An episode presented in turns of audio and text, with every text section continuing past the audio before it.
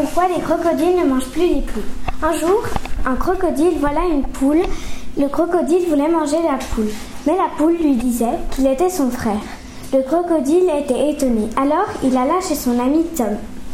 Tom lui disait Tu es qu'un sot. La poule pond des œufs et toi tu ponds comme elle. Donc nous sommes frères. En entendant qu'il était son frère, il ne voulait plus manger les poules. Et c'est depuis ce temps-là que les crocodiles ne mangent plus des poules.